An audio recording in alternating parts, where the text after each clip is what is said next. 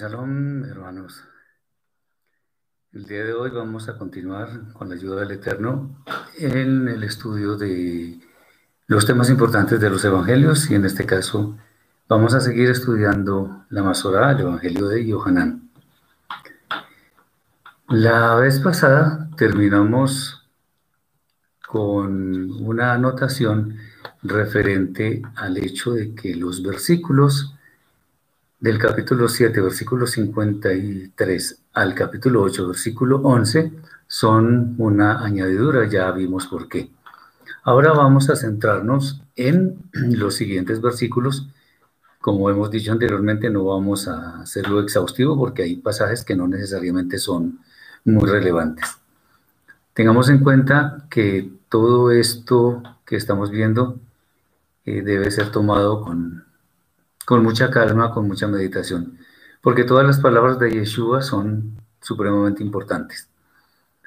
Y estamos tomando las más importantes, digamos las más relevantes, perdón, que para nuestra vida. Entonces, tengamos esto en cuenta de manera que podamos entender mucho mejor el, el mensaje que está inmerso en estos documentos que son una maravilla para nuestra vida.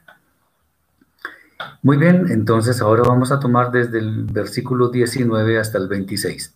Tengamos en cuenta que en este capítulo hay versículos también que, que se juntan. No importa, digamos, esto que estoy diciendo, lo que importa es el contenido de los textos que estamos a punto de comenzar a, a estudiar. Bien, vamos a tomar entonces del versículo 19 al 26. Para los que tienen Biblias cristianas, obviamente se tendrán que desplazar 11 versículos hacia adelante. Y como hay uno que otro que están unidos, entonces pueden ser no 11, sino 12. Muy bien. Versículos 19 al 26 dice así. Decía entonces Yeshua a los Yehudim que habían entendido lo que había dicho. Si vosotros permanecéis en mi palabra, seréis verdaderamente mis talmidim, mis estudiantes, mis discípulos, y conoceréis la verdad, y la verdad os libertará. Le respondieron, somos descendencia de Abraham y jamás hemos sido esclavos de nadie. ¿Cómo dices tú, seréis libres? Y Yeshua les respondió, de cierto, de cierto os digo, todo el que vive transgrediendo la Torah como un estilo de vida, es esclavo del Yetzerara. Recordemos la mala inclinación. Y un esclavo no queda en la casa para siempre. El hijo queda para siempre. Así que si el Mashiach os liberta, seréis verdaderamente libres. Sé que sois descendencia de Abraham, pero procuráis asesinarme, porque os habéis privado de la, de la habilidad de comprender mis palabras. Yo hablo lo que he visto en la presencia del Padre, y vosotros no hacéis otra cosa que lo que habéis recibido de vuestro Padre. Muy bien. Esto este es el texto. Y bueno, vamos a entrar en materia. Cuando alguien dice ser discípulo de un maestro, es porque su andar, su vida es básicamente igual a la de él, es una copia del maestro habla lo mismo, piensa lo mismo, come lo mismo y su carácter en última resulta muy similar al de su maestro.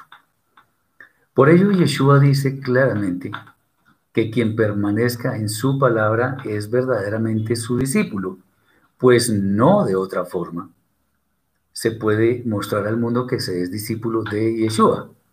Entonces, un verdadero discípulo de Yeshua es el que obedece, el que acata su palabra, el que sigue su ejemplo pero tengamos en cuenta, seguir el ejemplo de Yeshua es de acuerdo con lo que está escrito originalmente, no con lo que hay en tantas traducciones que son equivocadas.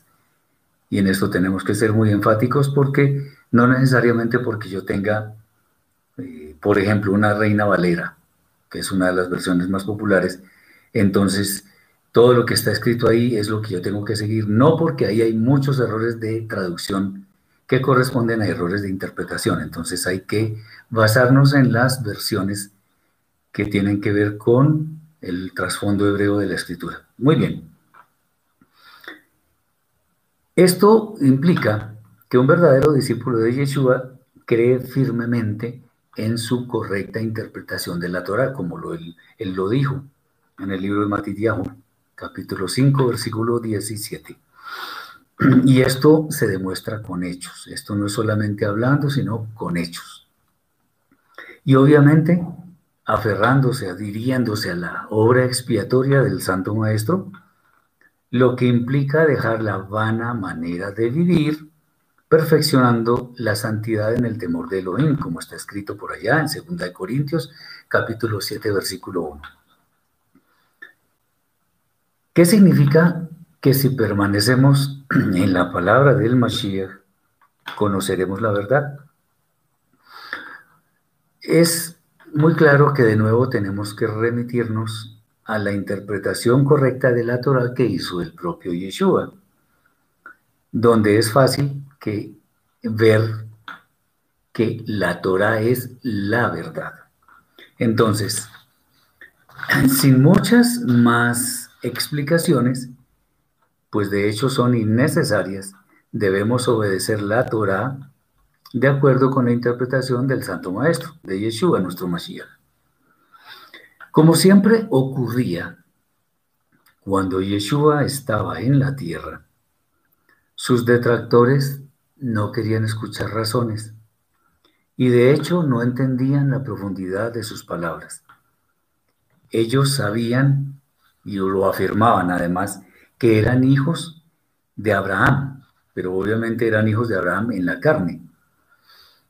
Pero no entendían que eso no es suficiente para ser libre y obviamente para alcanzar la vida eterna. Ah, Ninguna condición, atención, y esto es bueno que lo tengamos muy claro, ninguna condición externa, ni de, lo cual incluye, por ejemplo, practicar alguna religión, ni ningún tema relacionado con las genealogías, lo cual no depende de nosotros, es lo que nos lleva a la salvación de nuestra alma. No pensemos eso porque estamos equivocados. La fe obediente que mostremos hacia la palabra del Eterno, que es pura y sin mancha, es la que eh, nos va a llevar a la vida eterna. ¿Y qué es la fe obediente? Es una que está desprovista, y es un tema que ya lo hemos visto, lo hemos visto anteriormente, está desprovista de legalismos, e interpretaciones que son torcidas.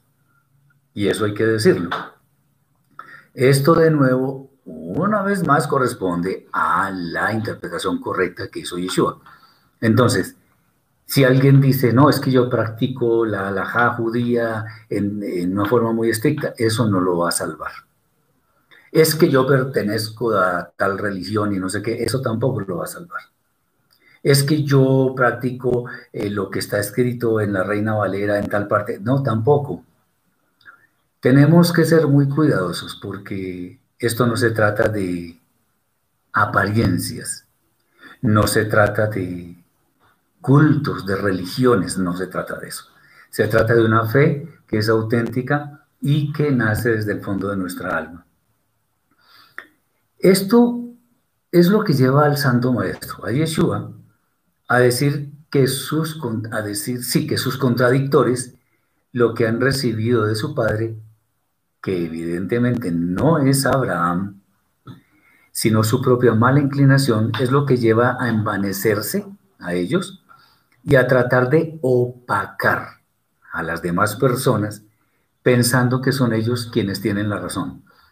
Es bueno que sepamos que no por alzar más la voz, no por tratar de imponer nuestro criterio, no por hacer gala de mucho conocimiento, eso significa que somos mejores que los demás o que nosotros nos vamos a salvar y los demás no.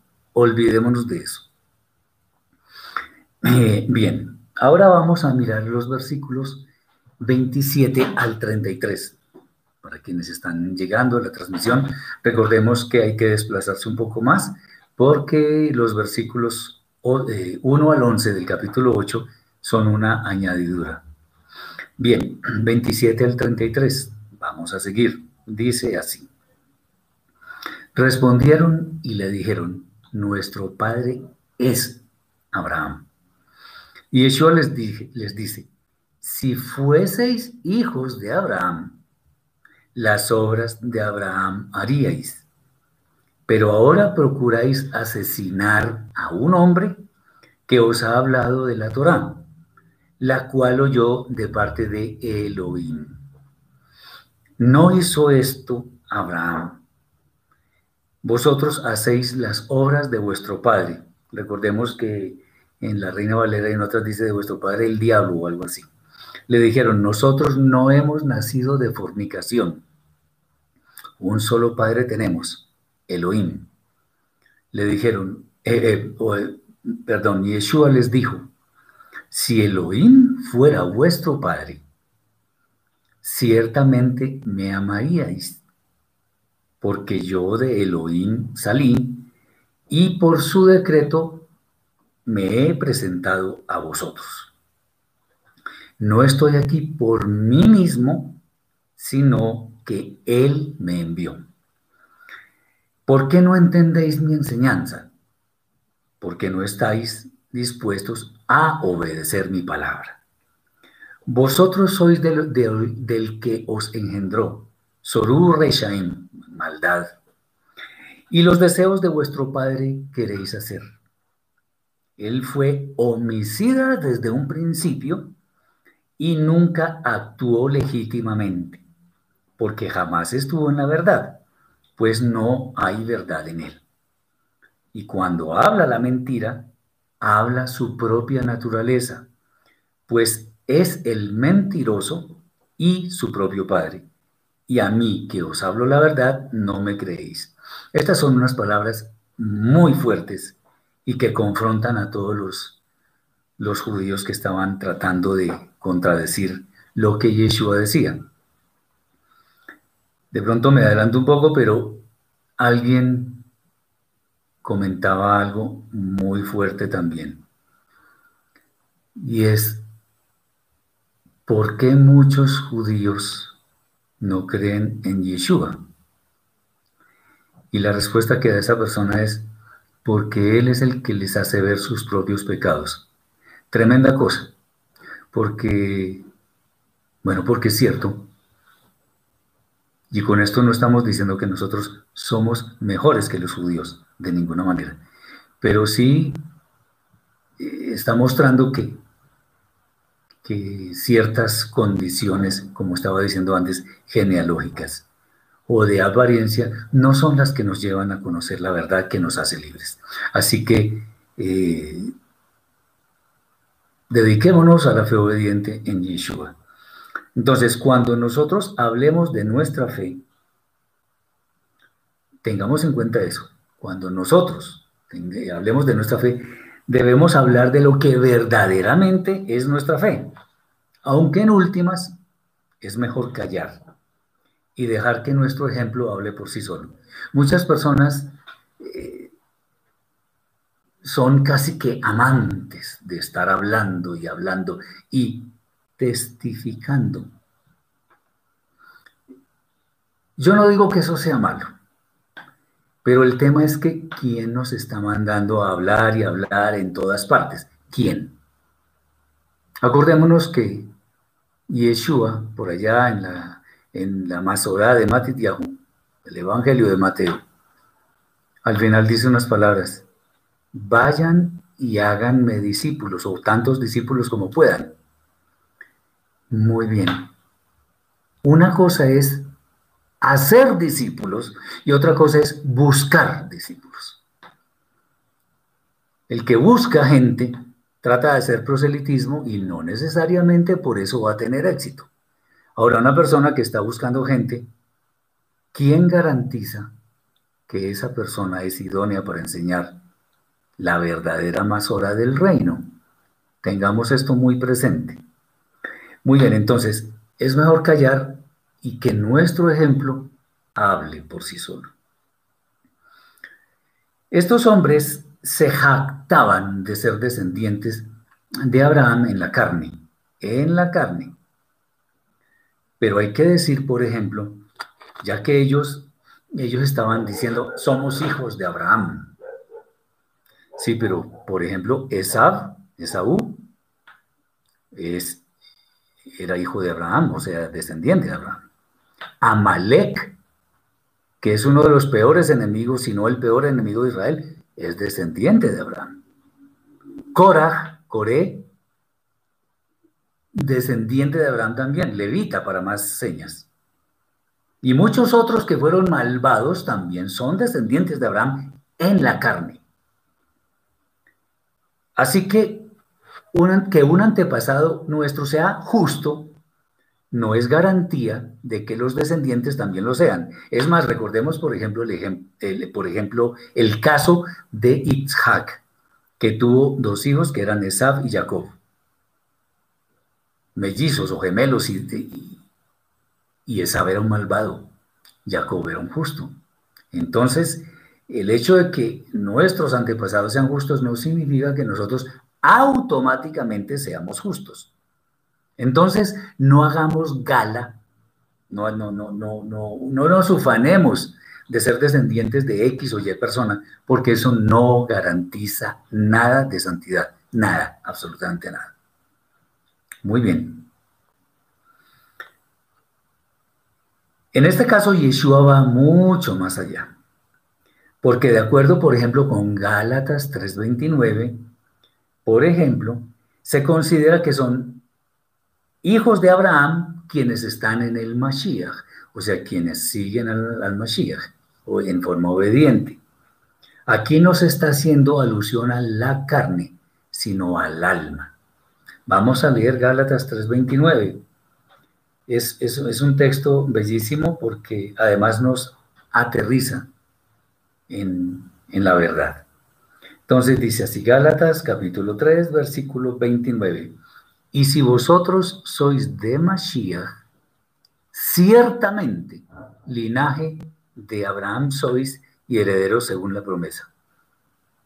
¿Está diciendo algo de que somos descendientes en la carne de Abraham? Puede ser, pero es que eso no es lo importante.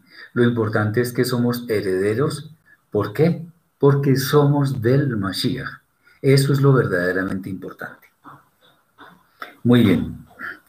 Esto, por eso, o sea, por todo esto que estamos diciendo, es que los enemigos de Yeshua, sus contradictores, sus detractores, no entendían. Ellos no entendían y, lo que todo lo, lo volvían literal, todo lo llevaban al tema de la carne. Él los confronta, porque Yeshua lo hizo todo el tiempo, los confronta diciéndoles que si ellos fueran de Abraham, harían sus obras. Y si fueran de Elohim, lo amarían a él. Entonces,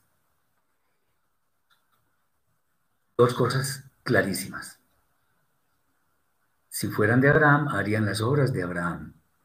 Y si fueran de Elohim, amarían, amarían al, al Mashiach, a Yeshua. Porque Yeshua salió de Elohim. Es claro que ellos no entendían estas palabras de Yeshua. Clarísimo. Muy seguramente por envidia, odio o muchos sentimientos similares, pero sobre todo porque no querían obedecer lo que Yeshua les decía. Eso es importante. Miren, tengamos en cuenta una cosa, mis hermanos. La verdad es la verdad independientemente de quién la diga. ¿Por qué digo esto? Porque resulta que para los judíos que eh, dependían o estaban, estaban eh, aferrados, adheridos a las enseñanzas de sus rabinos, como eso era tradición milenaria, bueno, sí, de, cientos de años, digámoslo así, en, en ese entonces. Como esa tradición venía desde hace mucho tiempo, pues ellos consideraban que eso era la verdad revelada y que no había más. Y por supuesto llega Yeshua, judío también, pero alguien de una procedencia muy humilde, tanto que decían que acaso de Galilea podría salir, un profeta. Y era un hombre que muy sencillo, sin ninguna pretensión en cuanto a ufanarse de nada, mostrarse. No, tenía una autoridad impresionante. Los, se le sujetaban muchas, muchas personas, le creían. Entonces eso para ellos era un golpe muy fuerte, porque él no estaba bajo la, enseñanza de los rabinos que ellos tenían. Muy bien. Uh, esto para nosotros es muy ilustrativo, pues el orgullo y el querer estar en liderazgo, el que sea, digamos, eh, en una forma un poco forzada, es un obstáculo muy grande para aceptar mansamente las palabras de nuestro Santo Maestro Yeshua. Si nosotros pretendemos simplemente ser visibles y, somos un poco orgullosos, pues así no vamos a lograr nada. Ante el Eterno no vamos a lograr nada. Acordémonos que lo que está escrito antes de la caída es la altivez de espíritu. Bien, la acusación de Yeshua de que ellos son hijos del maligno, o sea, de su propia mala inclinación, que no acepta razones eh, es porque ellos evidenciaban su actuar basados en su propia mala inclinación. O sea, sus obras hablaban por sí solas. Eh, ellos, ellos estaban muy metidos en su, en su tradición y en su apariencia de manera que eso para ellos supuestamente eran razones válidas. Pero es que la, validez de las cosas eh, no las da uno porque uno lo esté diciendo y lo esté pregonando en todas partes, sino porque es, eso se tiene que evidenciar a la luz de la escritura. Muy bien. Alguien dijo que bueno, que Yeshua era hijo de un incesto, que era hijo de, no sé qué cosas, pues tratando de desacreditarlo, porque él, como dije hace un momento, él es el que les hace evidentes sus pecados. Tremenda cosa. Muy bien. Vamos a ver ahora los versículos 34 y 35. Dice así, ¿quién de vosotros me reprocha haber violado algún mandamiento de la Torá? Si os digo la verdad, ¿por qué vosotros no me creéis? El que es de Elohim, oye y obedece las palabras de Elohim. Por esta razón es que vosotros no oís ni obedecéis porque no sois de Elohim. Es muy sencillo esto. La pregunta que hace Yeshua es excelente, pues demuestra una vez más que nunca pecó cuando él dice, ¿quién de ustedes me acusa de pecado? ¿Quién? O sea, él, pregunta, ¿quién me acusa de pecado? Pues nadie lo podía acusar de pecado. ¿Por qué? Porque no pecó. Eh, y obviamente esas, esas acusaciones que le hacían los demás no tenían ningún fundamento si sus oyentes, sus detractores específicamente, se hubieran tomado el trabajo de escudriñar sus palabras y comprobar lo que estaba diciendo, sin duda ningún pecado le habrían encontrado. Ahora, aprovechando esto que estoy comentando, es bueno, mis hermanos, que cuando estemos haciendo una lectura y meditación de los evangelios, por ejemplo, tengamos muy presentes las palabras de nuestro Santo Maestro Yeshua, porque todas son importantes y vamos a encontrar grandes verdades. Por eso es que estamos en este estudio de los temas importantes de los evangelios, porque las palabras de Yeshua son pertinentes para nosotros hoy en día. Todas, ninguna, ninguna se puede echar en el olvido ni, ni nada por el estilo. Todas las palabras de Yeshua son pertinentes. Bien, las tradiciones humanas que vienen de religiones y demás demostración, demostraciones de la gente, eh, son solo eso, tradiciones. Razón por la que de ninguna manera las podemos tomar como ley. Muchas personas dicen que la tradición por llevar tanto tiempo se convierte en ley. No, no, no, no, no. Lo que es correcto es correcto y lo que no es correcto no es correcto. Así lleve 10.000 años eh, obedeciéndose o acatándose.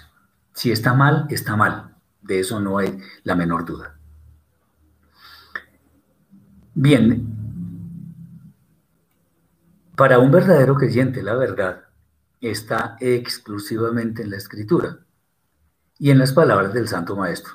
¿Por qué digo exclusivamente en la escritura? Porque uno puede, bueno, uno puede ver que alguna persona en alguna conversación, en una exposición o lo que sea, dice cosas que son ciertas. Bueno, muy bien. Entonces uno puede decir, ah, pero es que no toda la verdad está en la escritura. Pero es que si analizamos las, las palabras de esa persona que está hablando verdad, sin duda vamos a encontrar que provienen de alguna forma de la escritura. De hecho, uno puede ver, por ejemplo, en los salmos, uno de los salmos que más habla de la Torah, sino el que más, es el Salmo 119, el, más largo de la escritura. Y podemos ver algo interesantísimo en torno a eso. Fíjense ustedes lo siguiente, el Salmo 119, ya finalizando, en, en, en la letra Resh creo que es. A ver, dice así.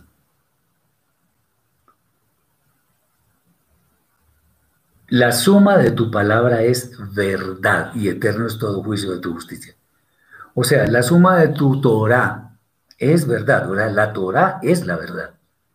Tengamos en cuenta, y eso no es el, ese no es el único versículo que está en este salmo que apunta hacia el hecho de que la Torah es la verdad. Muy bien. Vamos ahora a ver los versículos 36 a 47. Dice así.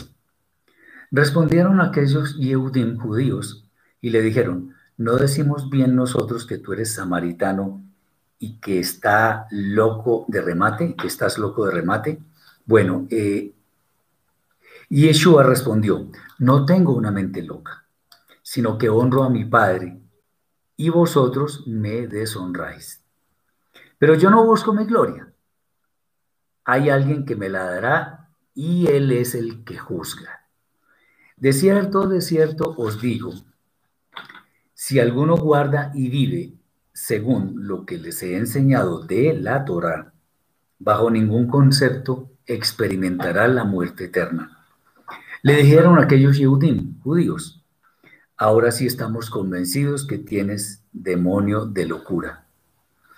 Abraham murió y también los profetas, y tú dices, si alguno guarda y vive según lo que les he enseñado de la Torah, bajo ningún concepto experimentará la muerte eterna.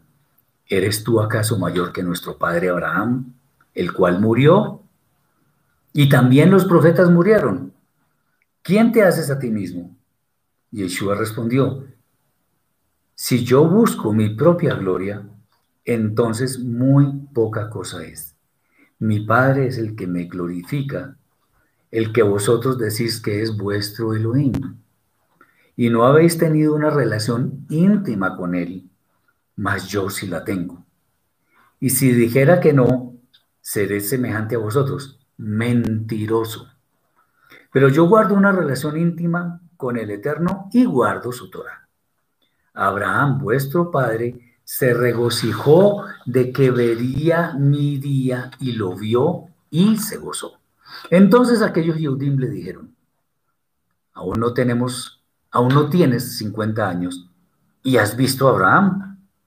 Y Yeshua les dijo, de cierto, de cierto os digo, antes que Abraham naciera, Anihu, o sea, yo soy, yo ya, yo ya existía. Tomaron entonces piedras para arrojárselas, pero Yeshua se les, se les desapareció de la vista y salió del Beit Amikdash, del templo.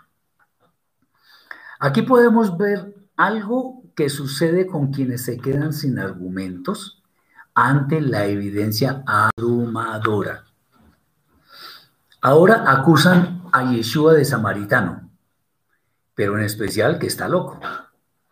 Yeshua los confrontó con madurez y con dominio propio, mientras que ellos apelaban a epítetos peyorativos, a palabras despreciables.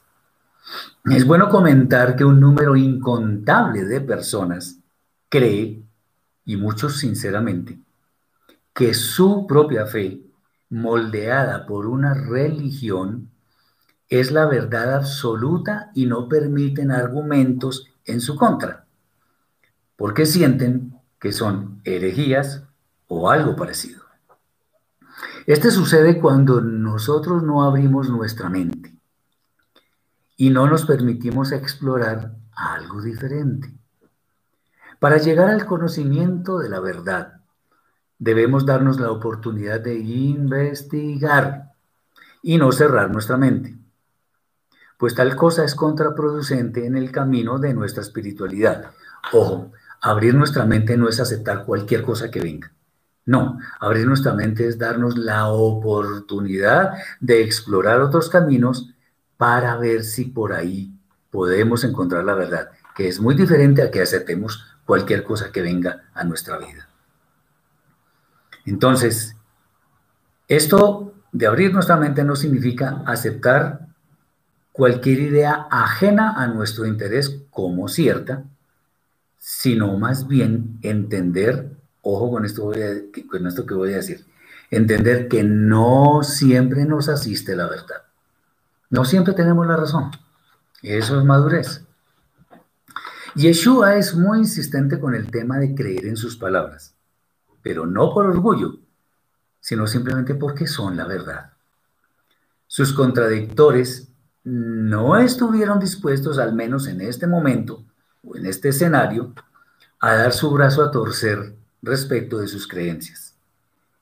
Hoy en día sucede exactamente lo mismo, pero a gran escala. Entonces, cuando, por ejemplo, decimos nosotros, o si, o si se nos ocurriera decir, por ejemplo, que el Espíritu Santo no existe y vamos a una iglesia cristiana y decimos eso, pues por poco y nos apedrean, porque para ellos es una persona de una Trinidad que no existe. O si decimos que Yeshua no es divino, o que vino de hombre y mujer, y no solamente de mujer. No, pues eso para, para la gente es una herejía terrible.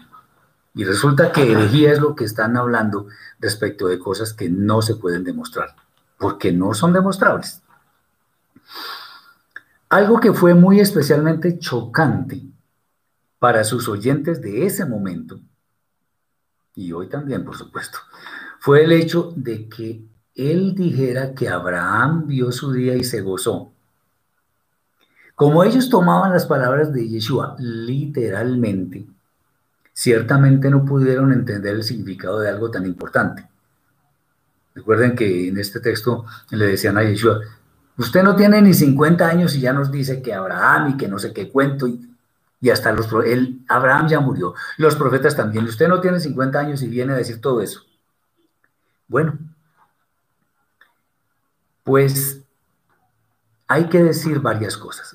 Lo primero es que el Mashiach, no hablemos de Yeshua como el Mashiach, sino el Mashiach como la idea primaria del Eterno para la creación del universo, siempre, siempre estuvo en la mente del Padre.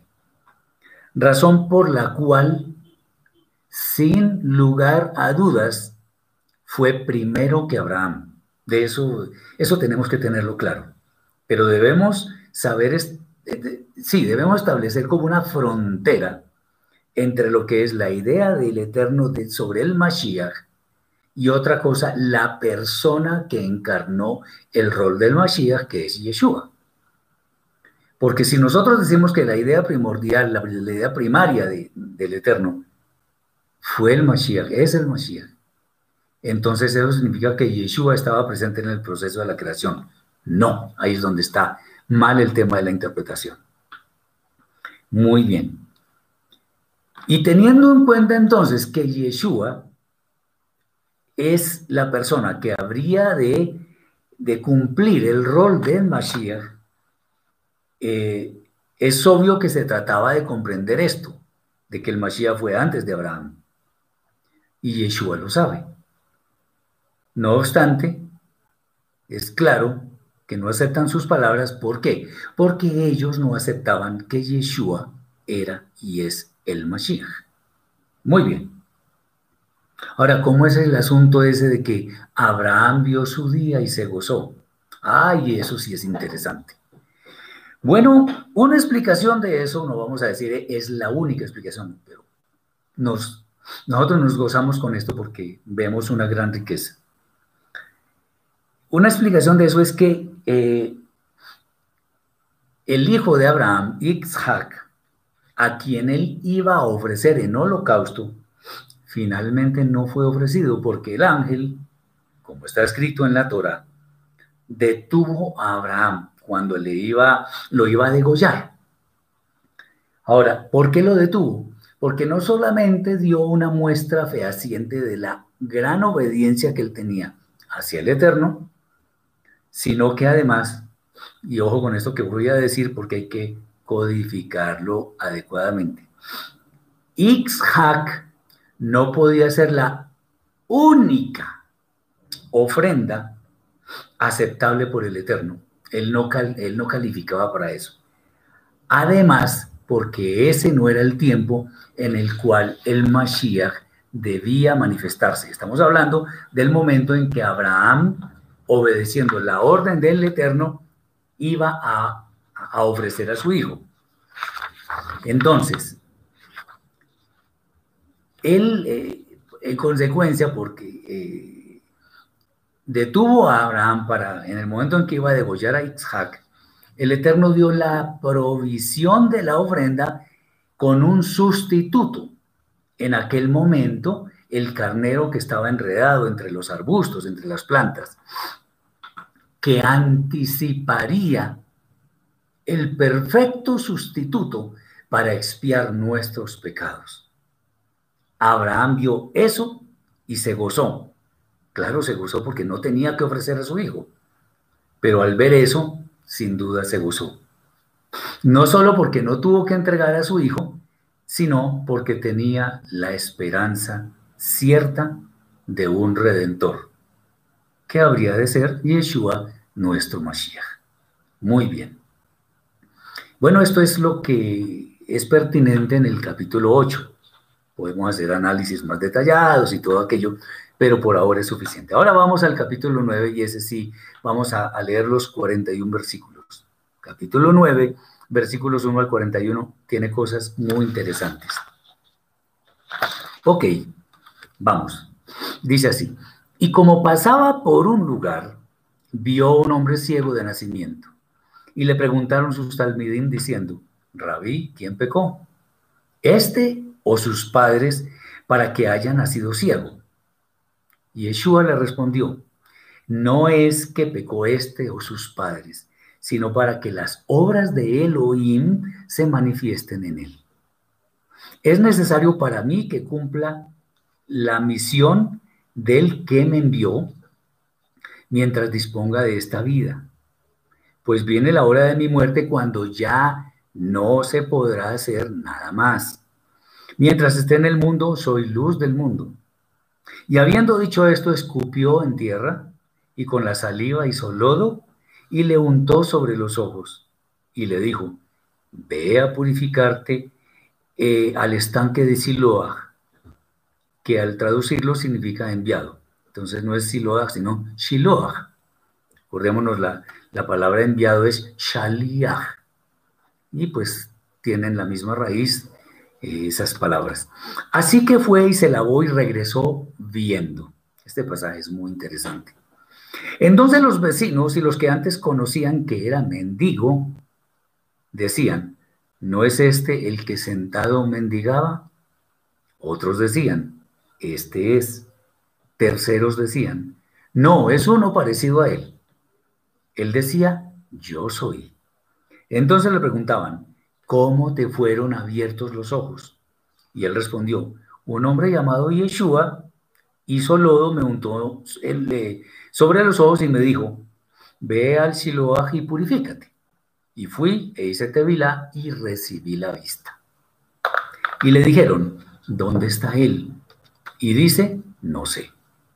Y trajeron al ex ciego ante el tribunal de los perushim, fariseos, y el día cuando Yeshua hizo lodo y le abrió los ojos, era Shabbat.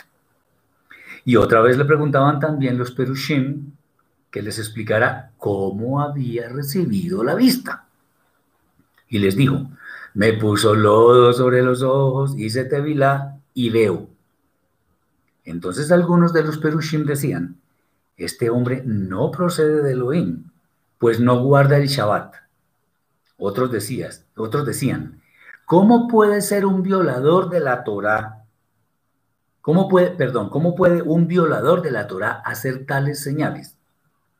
Y había majaloquet, o sea, discusión, disensión entre ellos. Y debido a esto, de nuevo preguntaban al ciego, ¿qué piensas tú de él, puesto que fue a ti a quien abrió los ojos? y dijo, sin duda es profeta. No creyeron pues los Yehudim del tribunal que el hombre fuese en verdad ciego y que ahora veía. Hasta que llamaron a sus padres y, le y les preguntaron diciendo, ¿es este vuestro hijo el que vosotros decís que nació ciego? Entonces le respondieron sus padres y dijeron, Sabemos que este es nuestro hijo y que nació ciego. Le dijeron, ¿cómo pues ve ahora? Dicen, ¿cómo ve ahora? No lo sabemos. ¿O quién le restauró la visión? Tampoco sabemos. Preguntadle, ¿qué edad tiene? Él hablará por sí mismo. Esto dijeron sus padres porque temían a los Yehudim, a los judíos del tribunal, porque aquellos Yehudim ya habían acordado que si alguno lo reconocía públicamente como Mashiach, fuera expulsado de la sinagoga. Por eso dijeron sus padres, ¿qué edad tiene? Preguntadle. Llamaron pues por segunda vez al hombre que había sido ciego y le dijeron, da gloria a Elohim. Mientras nosotros sabemos que este hombre es un transgresor de la Torá, Perdón, nosotros sabemos que este hombre es transgresor de la Torah. Entonces él respondió, si es un transgresor de la Torah, no lo sé. Pero una sola cosa sí sé, que siendo ciego, ahora veo. Le dijeron, por tanto, ¿qué te hizo? ¿Cómo te devolvió la visión? Les respondió, ya os lo dije y no escuchasteis. ¿Para qué queréis oírlo de nuevo? ¿Acaso tenéis en mente confirmar esto para haceros sus talmidim, sus discípulos, y con gesto ofensivo le dijeron, tú eres talmid de él, pero nosotros talmidim de Moshe somos. Nosotros sabemos que Elohim habló a Moshe, más a este. No sabemos de dónde es que ha recibido estos poderes. Respondió el hombre y les dijo, pues esto es lo maravilloso, que vosotros, siendo los jueces, no sepáis de dónde es que ha recibido este poder. Y a mí me devolvió la vista.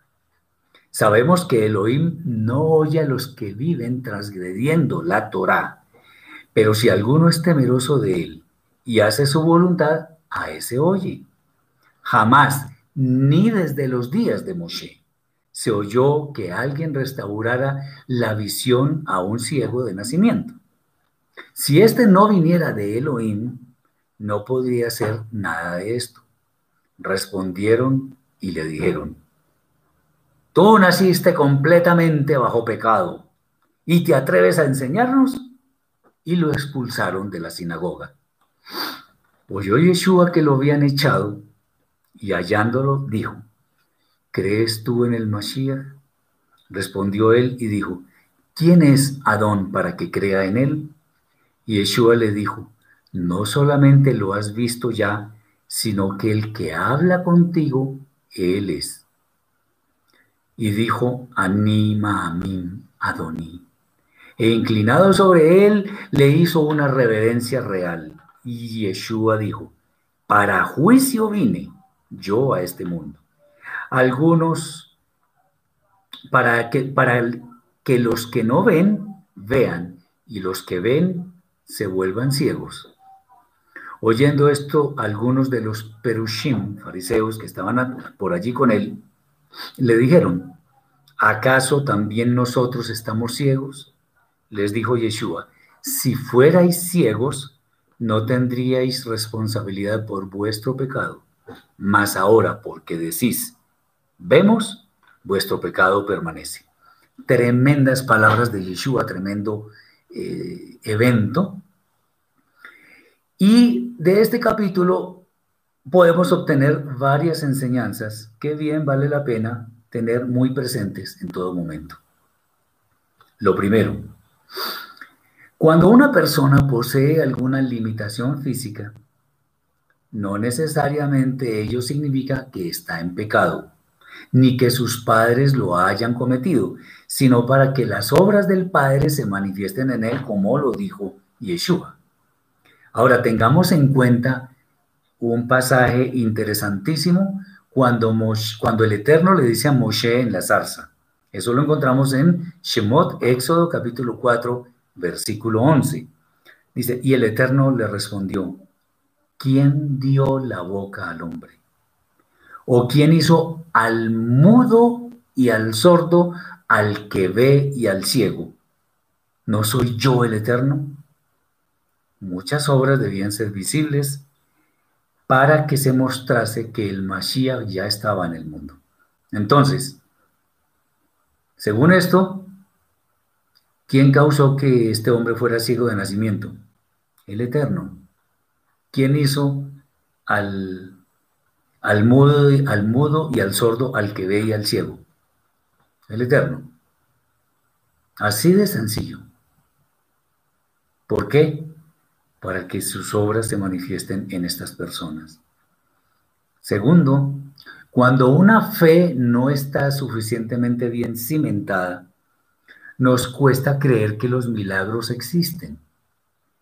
Pero los milagros son obras del Eterno que suceden con o sin la intervención de personas y es algo que la escritura nos muestra con frecuencia.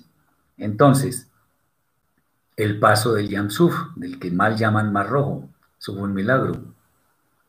Cuando Elías, Elías se recuesta encima del hijo de la viuda para revivirlo, eso fue un milagro.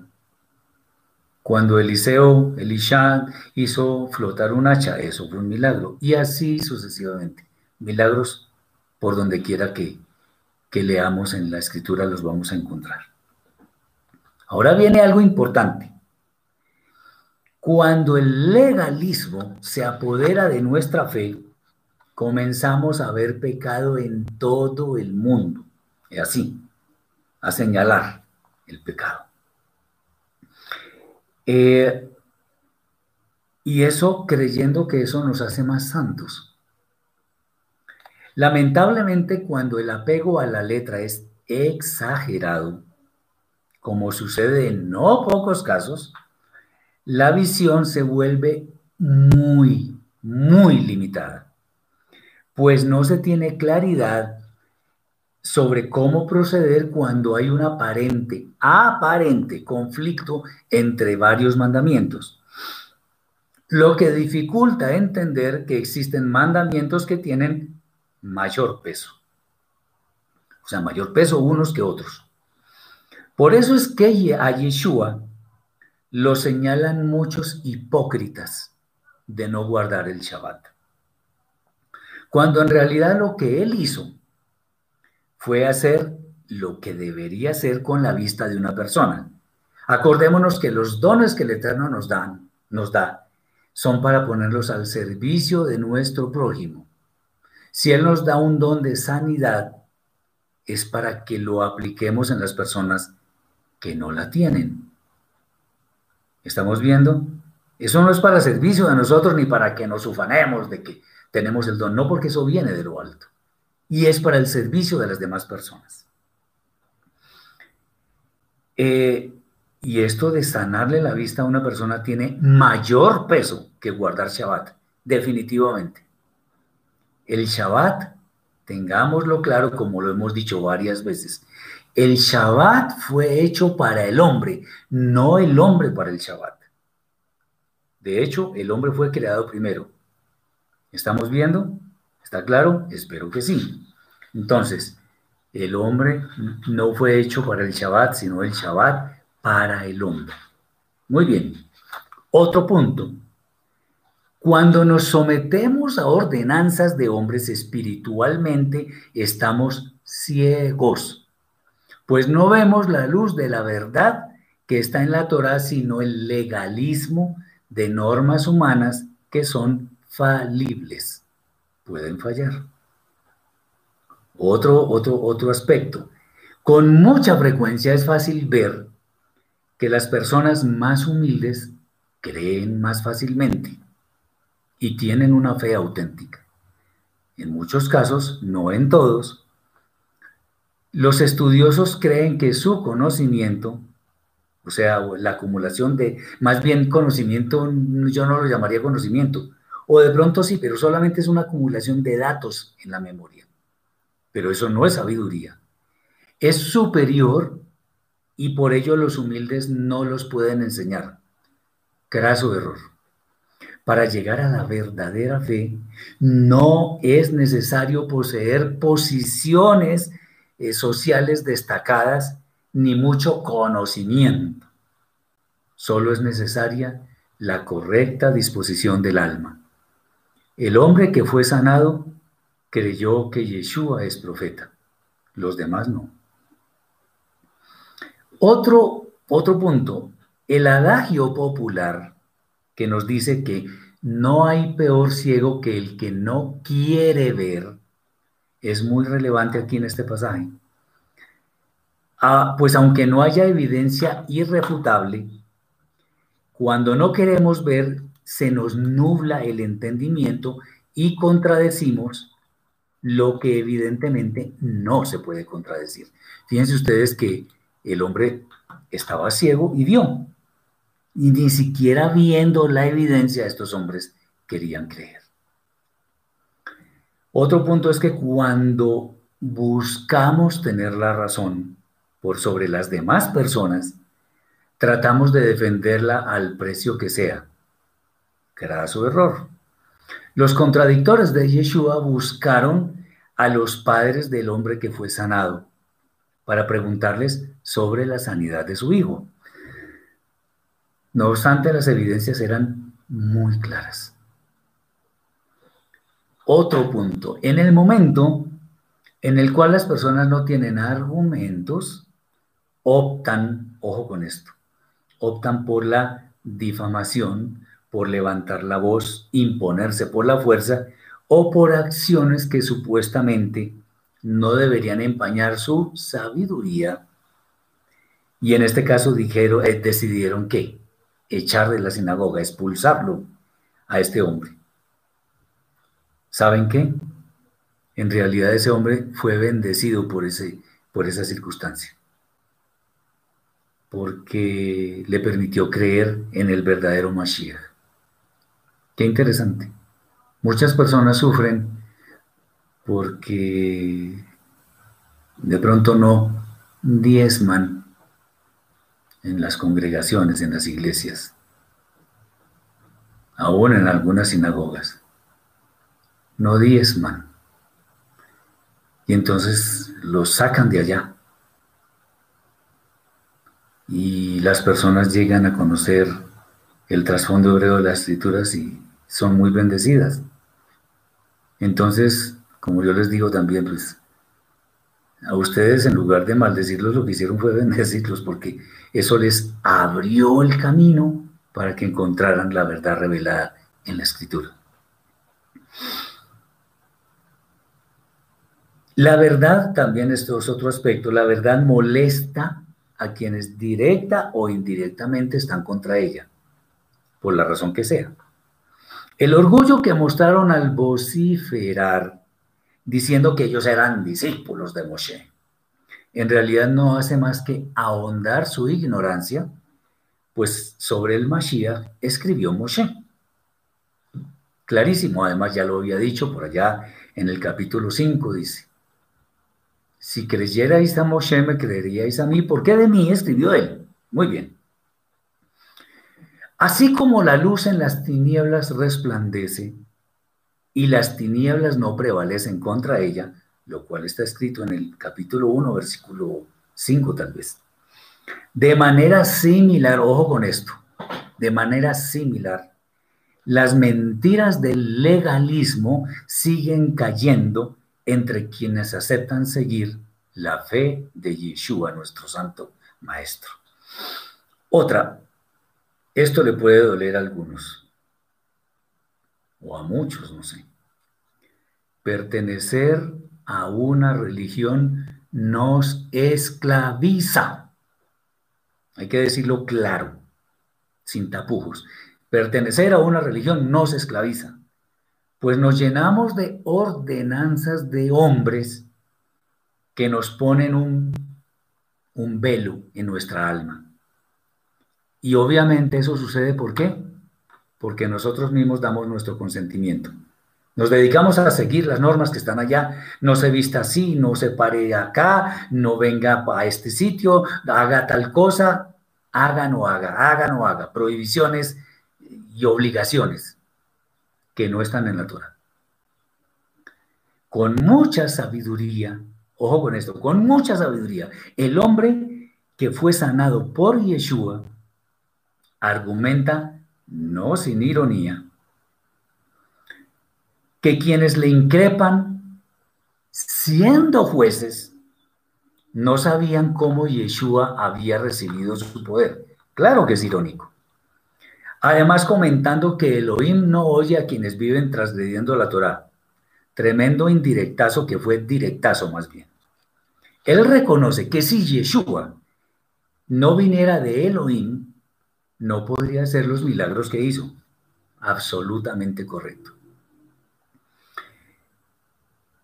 Ahora otra, esta ya, ya lo hemos dicho. Muchos creen que expulsando a las personas de sus congregaciones, los están maldiciendo, les están deseando mal y ahora no se van a levantar. Es al contrario. Pues lo que sucede es una liberación, entendámoslo, es una liberación que puede eh, aprovechar el tiempo para buscar sinceramente la fe que lleva a la vida eterna. Así de claro. Otra, cuando no tengamos la forma de congregarnos, lo cual le sucede a muchas personas, cuando no tengamos la forma de congregarnos, es bueno al menos buscar un maestro para que nos guíe, pero no cualquier maestro, sino alguien que esté inmerso en, en las raíces hebreas de la fe, porque ¿Por qué digo esto? Porque en el idioma hebreo es, cuando, es donde encontramos la verdad de los textos de la escritura. Otra cosa, ser ignorantes de la verdad, en cierta forma, en cierta forma, no nos hace tan culpables, porque hemos de ser juzgados por el conocimiento, indudablemente. Pero cuando llegamos a entender las escrituras, nuestra fe se robustece. Pero nuestro juicio es más severo porque ya tenemos el conocimiento. Por algo dice Yeshua que no pretendan muchos hacerse maestros, ni rabinos, ni nada de esas cosas. Ahora, obviamente eso obedece a un llamado de verdad, pero claro, se adquiere mucha más responsabilidad. Porque cuando uno enseña puede ser piedra de tropiezo para, para las personas y eso las puede llevar a la muerte. Eso es terrible, entonces hay que tener mucho cuidado. Entonces, por todos, estas, por todos estos aspectos que hemos comentado respecto de este pasaje, no desestimemos las señales. No dejemos de escuchar a los demás, pero con el buen cuidado de discernir lo que se está hablando. No seamos arrogantes cuando se trata de escuchar la revelación del cielo. No despreciemos a los más humildes, porque saben que de ellos aprendemos muchísimo. Pero por sobre todas las cosas, sepamos que la gloria del Eterno se manifiesta en quien Él quiere. Las tradiciones son solo eso, tradiciones, y ello no las convierte en norma y mucho menos en mandamientos del Eterno. Eso es lo que podríamos decir respecto de este capítulo 9. Vamos ahora al capítulo 10. Espero que estemos eh, entendiendo las cosas. Nos dice la hermana Araceli, hermano, yo he salido del cristianismo, ahora sigo sus enseñanzas. Bendito el Eterno. Esperamos que, que la hermana se pueda nutrir de esto y que pueda discernir. Hay que examinar las palabras de todas las personas. Incluso lo que yo estoy diciendo hay que ser discernido, hay que ser analizado. No porque yo lo diga ya la verdad revelada, no, hay que analizarlo. Cada uno en su, en su intimidad con el Eterno tiene toda la libertad para mirar, meditar, pensar y estudiar esto que estamos diciendo. Porque yo soy falible, yo, yo me puedo equivocar. Y de hecho, si alguna vez me equivoco en estas cosas, porque puede suceder, agradezco inmensamente que alguien me diga que yo cometí un error en tal parte y yo con mucho gusto lo reconozco públicamente, porque así debe ser. Entonces, cuando uno está enseñando, uno debe ser capaz, debe tener el carácter suficiente para dejarse escudriñar. No comamos entero, hermanos. Escudriñemos la palabra del Eterno y, y seamos humildes. No pretendamos imponer nuestra verdad. Simplemente nuestro ejemplo, si producimos frutos, eso se va a ver. Por eso es que Yeshua decía, en esto conocerán todos que sois mis discípulos si llevares mucho fruto. Entonces, hagamos eso.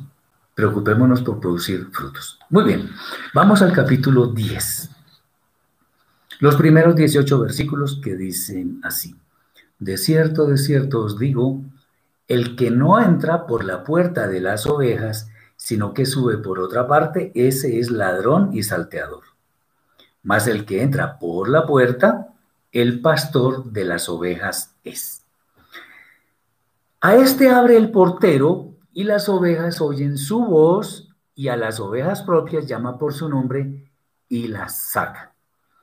Y cuando ha sacado todas las propias, va delante de ellas y las ovejas lo siguen porque conocen su voz. Más de, ningún modo seguirán a un impostor, sino que huirán de él, porque no conocen la voz de los impostores. Este Midrash dijo Yeshua, pero ellos no entendieron qué era lo que les quería decir.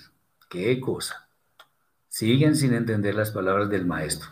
Yeshua pues les habló de nuevo diciendo, de cierto, de cierto os digo, yo soy la puerta de las ovejas. Todos los que vinieron antes de mí son ladrones y salteadores, pero no los oyeron las ovejas. Anihu Ashar, o sea, yo soy la puerta.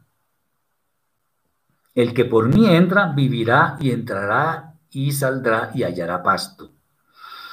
El ladrón no viene sino para hurtar, matar y destruir.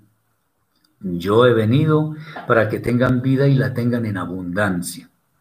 Anihu arroé a Tobio, soy el buen pastor.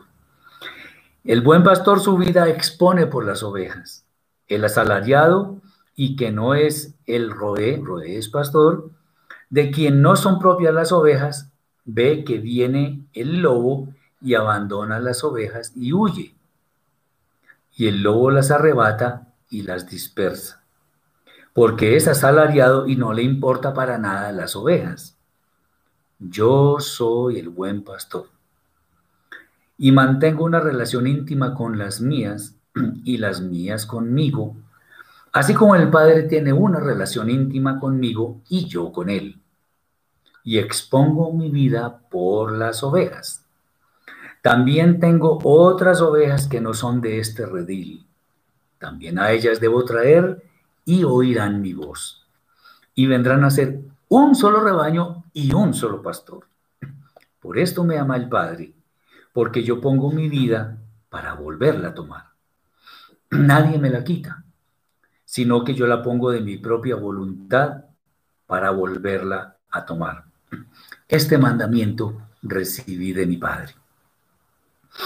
Y Yeshua está diciendo una gran verdad, y es que quien no entra por la puerta de las ovejas, sin duda está haciendo una alusión a la puerta de las ovejas de Jerusalén, de Jerusalén, al menos en ese momento. El que no entra por esa puerta es un ladrón y salteador. Es interesante ver, interesante ver que en estas palabras Yeshua en cierta forma nos está diciendo que no tomemos atajos, pues lo que se quiere es que escuchemos su voz, la voz de Yeshua, materializada otra vez. ¿En qué? En su correcta interpretación de la Torah. Tengamos esto muy en cuenta. También es claro que Yeshua nos enseña que las ovejas no escuchan a quien no sea su propio pastor. Un creyente verdadero debe escuchar la Torah enseñada por Yeshua, un creyente verdadero, quien nunca se apartó de aquella que fue entregada a Moshe en el monte Sinaí. Sin embargo, ocurre con mucha frecuencia que las personas con comezón de oír o simplemente porque no sienten la seguridad de entender lo que es correcto, buscan respuestas en diferentes lados, lo cual les genera confusión. Por eso es mejor tener un maestro, no dos, ni tres, ni cinco, porque entonces se confunden. Muchas personas vienen a mí y me dicen, pero es que yo he escuchado en las iglesias cristianas que no sé qué, y,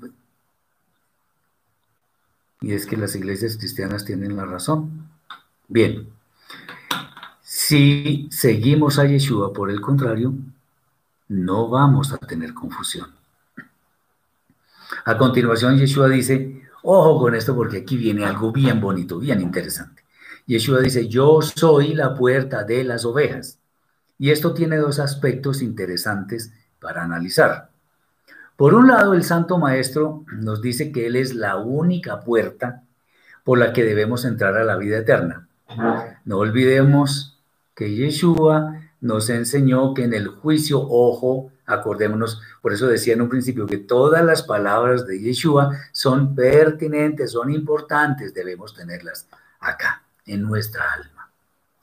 Bien, Yeshua nos, enseñó que en el juicio las ovejas serán salvas y entrarán a la vida eterna, mientras que los cabritos serán condenados e irán a la vergüenza y confusión perpetua.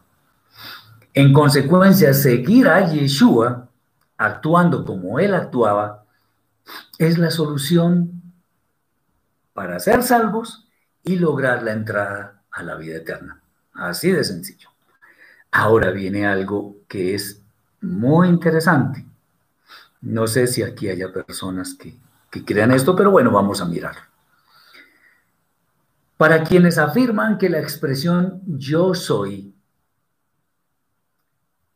eh, que Yeshua utiliza de hecho en varias oportunidades, es una muestra de que él, Yeshua, es también el Eterno, hemos de decir que en realidad cuando el Eterno da a conocer su nombre a Moshe, lo cual ocurre en Shemot, Éxodo capítulo 3, versículo 14, nunca, ojo, nunca dijo yo soy el que soy. Por eso cuando las personas empiezan a vociferar, que no es que cuando Yeshua dice yo soy, ahí está claro que Él también es el eterno. Qué grave, porque si no conocen el trasfondo hebreo de las escrituras, están hablando mentiras. Están hablando de algo que no conocen. En la lengua hebrea, atención, en la lengua hebrea, el, el verbo ser o estar nunca se escribe cuando está en el presente. Entonces yo soy, se dice solamente ani, ani significa yo. Yo soy también eh, se, dice ani, porque esa, esa palabra soy en hebreo no se escribe porque está en presente. El verbo ser o estar en presente no se escribe. Entonces yo soy el que soy no va. Lo que el Eterno le dijo a Moshe en cuestión, eh, en, lo relacionado con su nombre, fue, seré el que seré. Y y eso fue lo que dijo. Ahí no dice yo soy el que soy. Por esta razón, cuando Yeshua dice yo soy, de ninguna manera, de ninguna manera, está haciendo alusión a la mentira que se ha propagado en cuanto a que Yeshua es el eterno. Pues esto no tiene ninguna razón de ser en la escritura. Y espero que eso quede claro. Aquí, cuando él dice, yo soy el buen pastor, yo soy la puerta, yo soy la luz del mundo, etcétera, etcétera, él no está diciendo que él es el eterno. Y entonces, si yo digo, yo soy el esposo de, mi esposa, de, no voy a decir el nombre para que no es necesario. Yo soy el esposo de... Entonces yo, entonces yo soy el eterno, pues. Cada vez que yo diga yo soy, entonces significa que yo soy el eterno. No, no, no, no. Así no es. Así no se interpreta la escritura. Eso es, eso es gravísimo. Acordémonos que en el, libro de Devarim, capítulo 12, versículo 32, en las Biblias cristianas, Deuteronomio 12, 32, y en las Hebreas, capítulo 13, versículo 1, dice algo contundente. Cuida pues de hacer todo lo que yo te mando. No añadirás a ello, no, no añadirás a ello, ni de ello quitarás. Eso es un mandamiento de la Torah. Cuando yo le añado o le quito a la Torah, estoy cometiendo un pecado grandísimo. ¿Por qué? Porque estoy añadiéndole a la sabiduría del Eterno. Bueno, pretendo. Eso es una interpretación que no tiene sentido en la escritura. Yeshua dice, espero que esto haya quedado muy claro. Yeshua dice que el que entre por la puerta de las ovejas, que es él mismo, encontrará pasto o sea, alimento adecuado que de hecho, otra vez, es la interpretación correcta de la Torah eh, hecha por él. De aquí que insista en que el ladrón, o sea, el que trata de tomar atajos o de entrar por la puerta que no es, viene a robar y matar y destruir. Pero él dice que vino para que tengamos vida y vida en abundancia. Esto nos muestra que cuando nos desviamos de la verdadera fe, perdón, de la verdadera sana doctrina, que es la interpretación correcta de Yeshua, y no importa que nos volvamos reiterativos con esto, que las palabras de Yeshua corresponden a esa interpretación, pues fácilmente podemos ir al camino de muerte si no seguimos las palabras de Yeshua.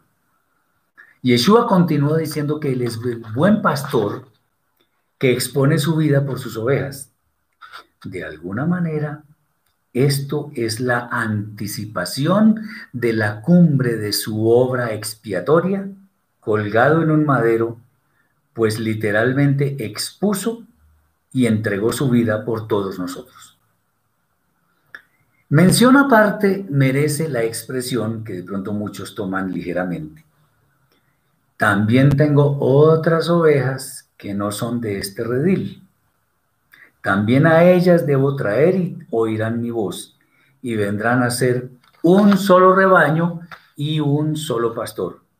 Qué interesante esta expresión. Esto sin duda se refiere a quienes no pertenecen al pueblo de Israel en la carne. ¿Cómo saber esto? Yeshua dijo que él había sido enviado exclusivamente a las ovejas perdidas de la casa de Israel. Esto nos muestra que su propio redil, su propio redil es Israel. Pero al hablar de otro redil, es claro que se está refiriendo a quienes no provienen de Israel en la carne, o sea, todos aquellos que anhelan pertenecer al pueblo escogido por medio de la fe obediente en el Eterno hay que recordar las palabras de Noah, de Noé, sobre Jafet. Vamos a, recordarlo. ¿Se acuerdan cuando Noah, después del diluvio, hizo, eh, cultivó una vid y, se embriagó y estaba desnudo y todo aquello? Y Shem y Jafet lo, lo cubrieron sin mirarlo. Entonces Noah dijo algo así como bendito sea el Elohim de Shem. Y sea Han su, siervo, Canaán su siervo. Y Yafet habite en las tiendas de Shem. Vamos a explicar muy brevemente. El primer hijo, Shem, evidentemente es Israel, porque es el que escogió primero. Sin embargo, cuando dice que Yafet habita en las tiendas de Shem, ¿qué significa eso? Significa gozar de los mismos privilegios que, Shem, porque está viviendo con él.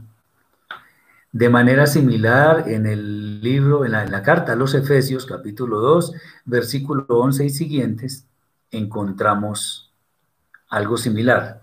¿Por qué? Porque Yeshua dice que las ovejas de otro redil oirán su voz y vendrán a ser un solo rebaño y un solo pastor. Aquí están varias ovejas de este redil. Y esto también nos recuerda al profeta Yehezkel, Ezequiel, cuando habla del palo de Efraín y el palo de Judá, que se unen.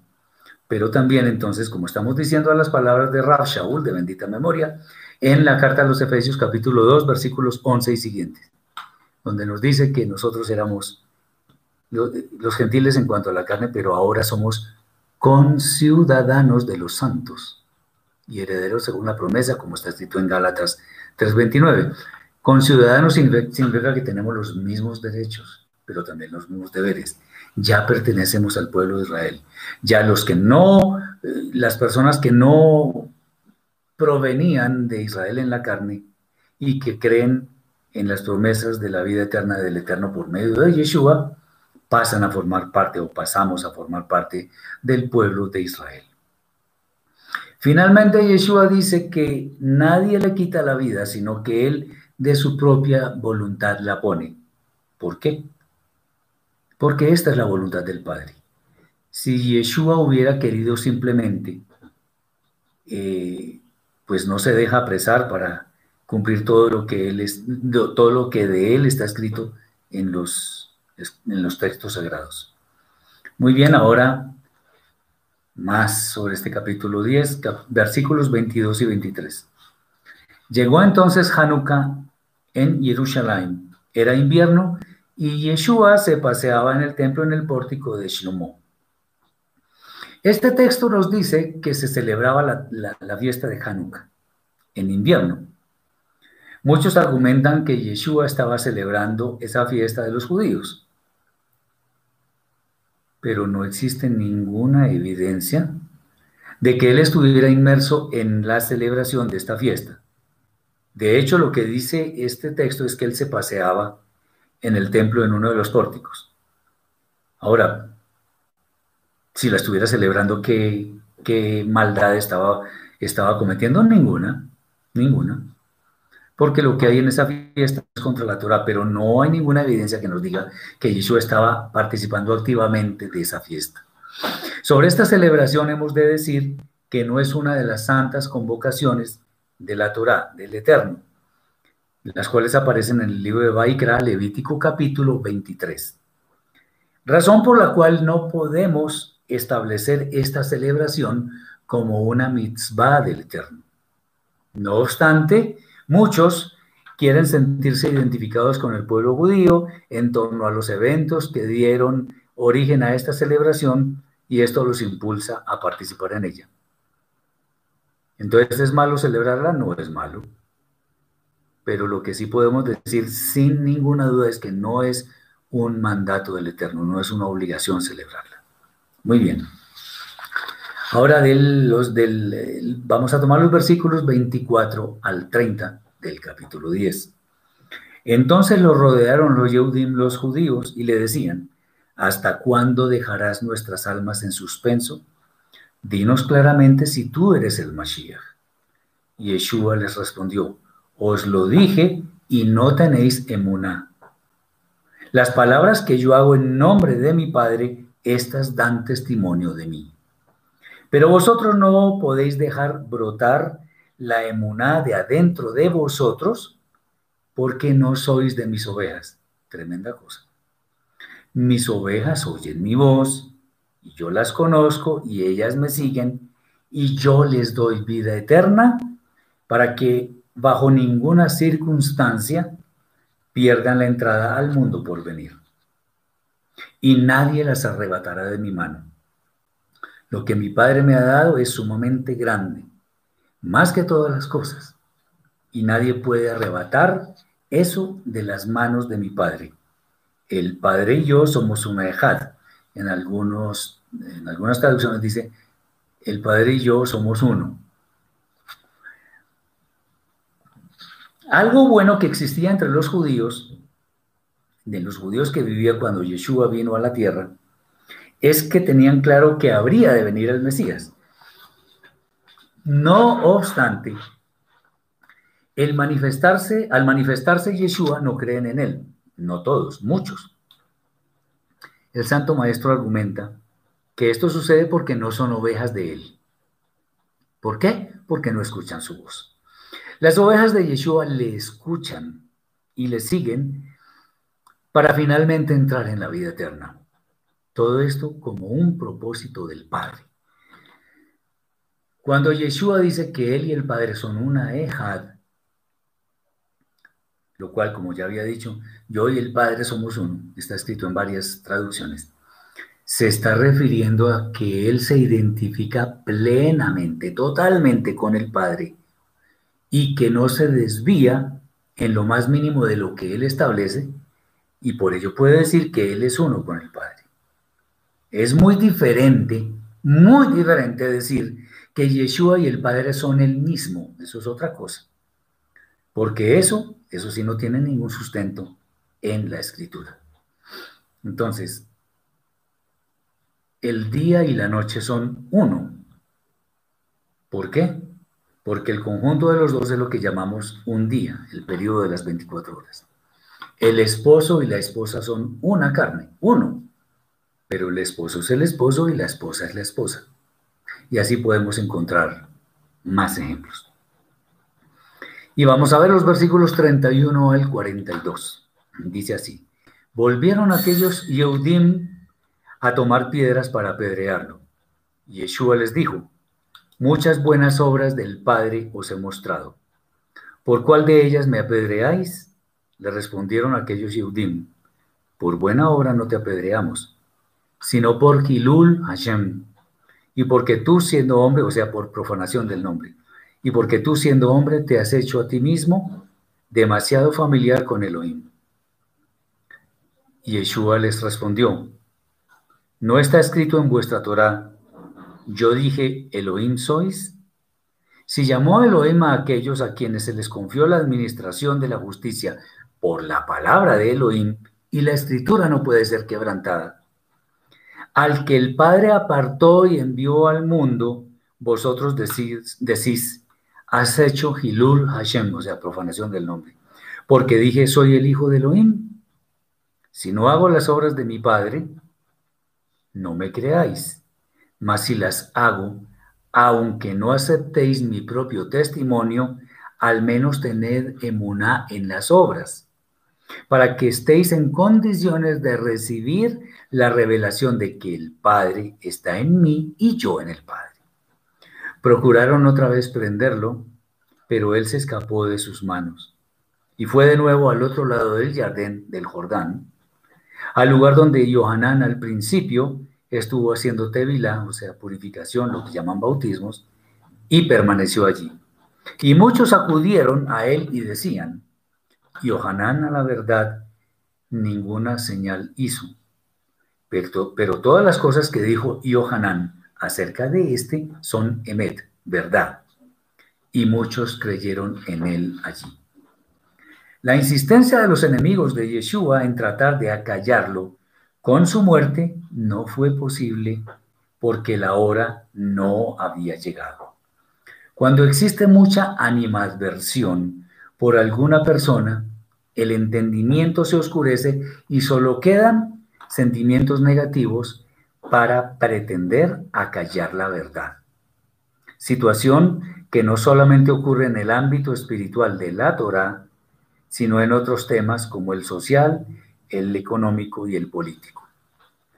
Ellos falsamente lo acusaban de considerarse casi similar al Eterno. Pero ante tal razonamiento, Yeshua acude al Salmo 82, ahí dice que El Eterno dice que sois Elohim. El Eterno trata de Elohim a los hombres y esto en ninguna manera significa que ellos sean semejantes al Altísimo, sino que están en posiciones de autoridad. A pesar de todo esto, existen quienes tienen una fe auténtica y creen, bien sea por las palabras o quizá por los hechos, como los milagros que Yeshua hizo. Por estas personas murió el Mashiach, pues al mostrar una fe obediente en todo lo que él transmitió, sin duda han de alcanzar o hemos de alcanzar la vida eterna. Se requiere una fe sencilla, una que no, no una que pretende avasallar a los demás con conocimiento que procede de hombres. Bueno, mis hermanos, espero que esto haya sido de provecho, que esto eh, les haya llegado al alma y que lo tengamos muy en cuenta. Espero que el Eterno les bendiga en todo momento, que quienes todavía tienen un buen trayecto del Shabbat por celebrar lo sigan haciendo y quienes están terminando que ya tengan una buena semana. No nos cansemos de hacer el bien. Recordemos que esta pandemia es una prueba para todos y espero que el Eterno nos guarde de todo mal y que nosotros nos preocupemos de hacer el bien. Que el Eterno les bendiga, mis hermanos. Para algunos Shabbat Shalom, para otros Shavuot Tov. Muchas bendiciones para todos. Shalom.